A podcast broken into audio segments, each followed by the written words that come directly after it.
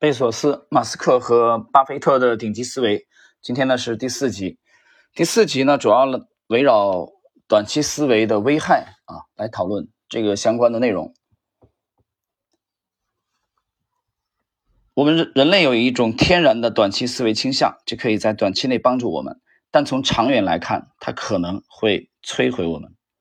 已故的哈佛大学著名的教授克莱顿·克里斯滕森在 TED 演讲中向观众分享了一个故事，完美地捕捉到了这种情况。当他从哈佛商学院毕业的时候，所有的同学都有雄心勃勃的计划，希望能够有所作为，取得成功。在他们早期的同学聚会上，一切似乎都如大家所愿。每个人都分享了他们所取得的成功。然而，随着时间的推移，他发现了一些令人惊讶的事情：几乎每个人的生活在许多方面都变得更糟。呃，他们离婚了啊，他们与孩子们疏远了，有的甚至因为欺诈而惹上麻烦。他们的健康状况很差。克里斯滕森解释了原因：在座的每个同学都渴望获得成就。当你有多余的精力或时间的时候，你会本能的、不自觉的把它分配。给生活中能给你带来最直接满足感的活动。换句话说，他的同学们陷入了短期思维。克里斯滕森的第二句话让他名扬天下。他解释了那些银行里有巨额资金、雇佣了世界上最聪明大脑的、最成功的公司是如何被初创的公司所颠覆的。因为从理论上讲，这种事情啊是永远不会发生的。那么他这句话怎么讲的呢？他说：“成功的企业之所以失败，是因为他们投资到为成就提供最直接、最切实的证据的事物上。他们之所以会犯这种短期思维，是因为他们是由你我这样的人啊，什么样的人呢？就是专注于成就上面的人管理的。我曾经在这本书啊，这本书的书名叫《有雄心的人对工作生活平衡无比坦诚》。”这本书中分享过自己因为短期思维而跌入谷底的经历，在某一个年龄段，我把所有的精力都集中在取得成功上，结果我牺牲了自己的健康，牺牲了自己的活力，甚至连婚姻都差点失去。在经历了这些苦难之后，我接受了一种新的人生哲学，它更注重那些可以长期累积的小收获，而不是频繁的冲刺和精力消耗。那么接着呢，克里斯滕森呢，他。呃，这个列举了两个图啊，但这两个图呢，因为我们不是音频啊，啊不是这个视频，只是音频，所以我们通过这个音频的节目是实际上是很难去展示的啊。我们现在只能把它的这个文字的部分啊抽出来，包括它还提供了一个呃这个动画啊，来自于这个动画的，我们只能这个抽出啊这一点文字的精华部分。那么它列举这个图显示呢。你具有长期思维的时候呢，一开始呢会有一点痛苦，但后来因为复利的效应的累积，回报会逐渐的增加。但是短期思维呢，啊，短期思维不是这样的。那么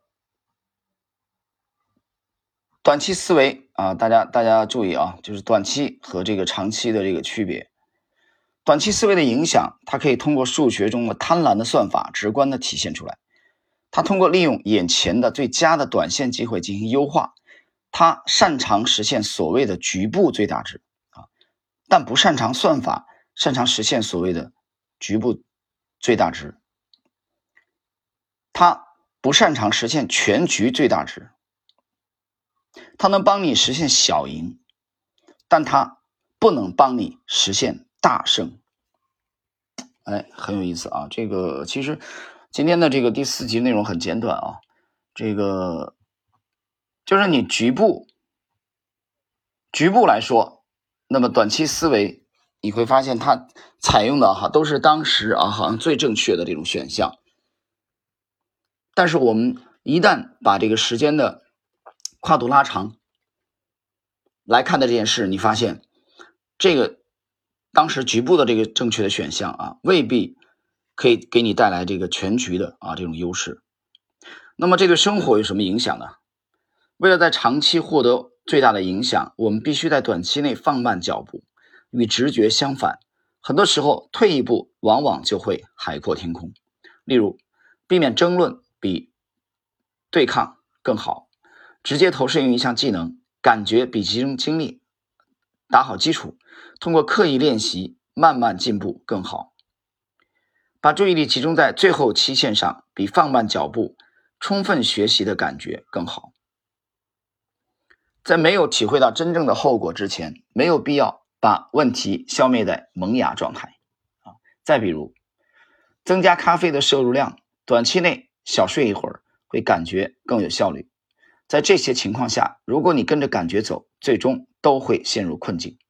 我们必须找到一种总是反直觉的方法。啊，反直觉的方法很有意思啊！其实我觉得这篇文章里边，其实有相当的一部分已经涉及到心理学的，呃，这个这个内容了啊。我们之前在这个谈聊投资的时候啊，我曾经讲过一种啊一种看法，就是你发现生活中啊，其实不单是做投资啊，我觉得许多行业都是不是有这个特点啊？大家想一想，就是极少数的人。啊，他会做的比较出色。你发现每个行业基本上都这样的，但这里边有相当一部分人呢，这相对优秀的一部分人呢，他自觉或者不自觉的，他们在做反人性的事情。那我们举个例子，就说我们这个这期的主题啊，我们讲的是这个通过米歇尔的研究啊，去研究了这个。亚马逊的贝杰夫贝索斯啊，为什么能成为世界首富？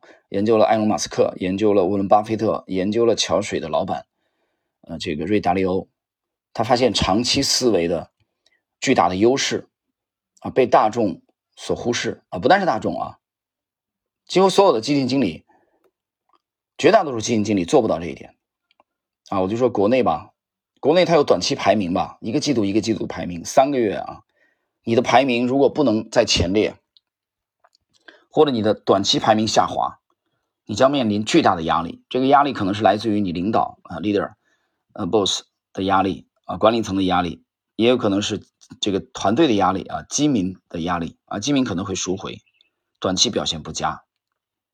所以在这种大的氛围之下啊，几乎每一个人都在追求短期的。那么他的逻辑听起来好像似乎是顺理成章的啊，就是我如果做每一个，我在每一个短期的选项上都达到最优，我把我的结果叠加起来，那岂不是更好吗？啊，那岂不是是一个非常好的结果吗？啊，那个结果难道不会很出色吗？对不对？就是我们猛然一听这个逻辑，似乎没有没有什么问题啊啊，这有什么问题吗？好像也没什么问题，对吧？但是呢，你再仔细的想一下，你在每一个短期的啊上面追求最佳的，第一个我们要考虑这个事儿难度是不是特别大啊？我经常讲，我说这是全世界最难的事情，对吧？我们就说我们就说股票吧，如果我每一只买进的这个入场的这个点都是在主升浪的起点。然后呢，把这个个股最有利润的那个阶段啊高点抛掉，然后我快速的再切换到另外一只即将启动的股票的主升浪的这个初期爆发的阶段，然后再做它最有效率的那一段，这样我一次一次累加起来，给我一定的时间，那我的收益岂不是非常的惊人？不，这个逻辑听起来是没有任何问题的，对吧？那绝大多数人，我相信一百个人，九十九个人都会这么干，都会这么干啊！这种这种这种逻辑啊，听起来好像似乎没有问题，但问题出在哪里？问题出现在实操的时候，你就会发现，其实有时候生活中往往不是这样的。啊，我就举一个例子啊，就举我在一八年操作过的这个这个例子而言，对吧？山东药波，山东药波，我们的介入点非常的非常的棒。可以说很出色。我们在三年前的第四季度，从第一笔到持续的加仓，就买在了山东药波爆发的主升浪的起点，没错。可是最后的结果是什么呢？最后的结果是我们从这个股票当中只拿走了百分之一百多一点的利润，也就充其量就是一倍多一点。可是这个股票涨了多少呢？这股票在两年两年不到的时间，山东药波涨了百分之五百以上，上涨了百分之五百以上。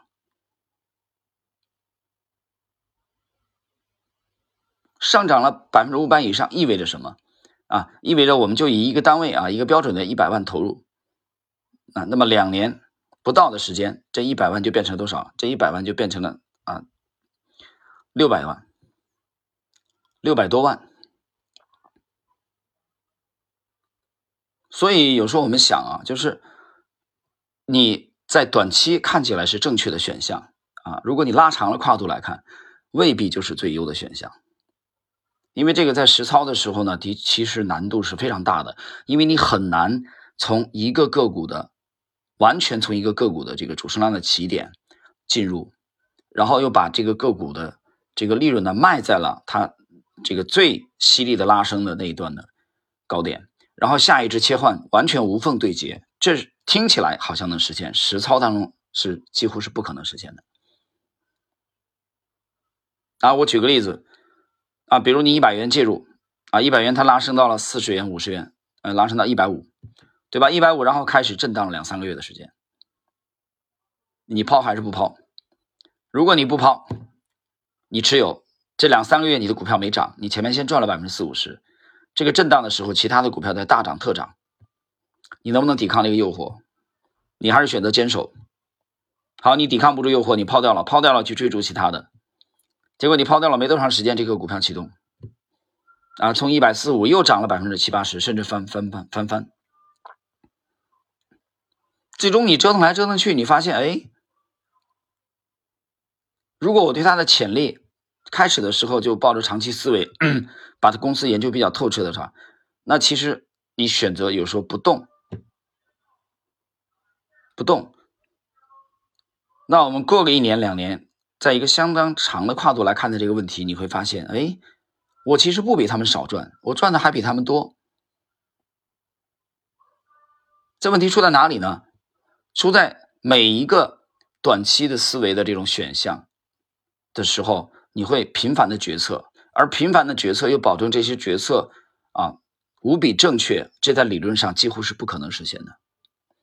所以，我们放眼身边看一看，那么多人哭着喊着做短线啊，纯短线、高频、日内，真正靠这个能发家的，靠这个能赚到大钱的人了若成星啊！这是我觉得，这是我的切身体会。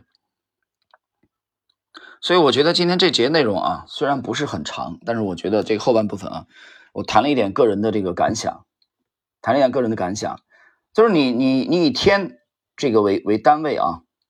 来衡量你的投资业绩，这其实或者或者周，这已经这个无可避免的陷入了短期思维。那么，如果你在短线的频繁交易，那你又面临了频繁的做出决定。但是你去研究一下世界上最杰出的做投资的人，巴菲特怎么讲的？对他一他说我们一年啊，每一年的跨度，我们能找到两三家。很优秀的公司就已经很好了。他为什么要这么讲呢？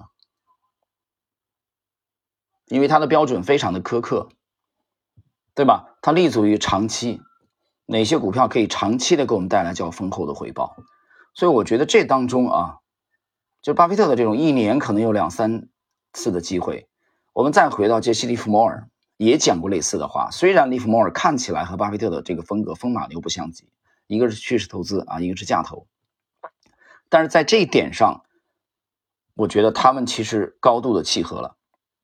所以在知识星球和喜米啊，我发过一个帖子，重复的发过，切身的感悟，绝大多数交易都不值得参与。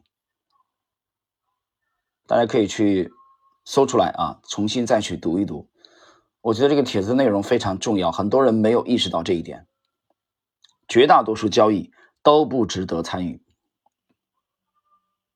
好了，呃，那我们今天呢啊这一部分这一集第四集的内容啊就到这里，下一集继续。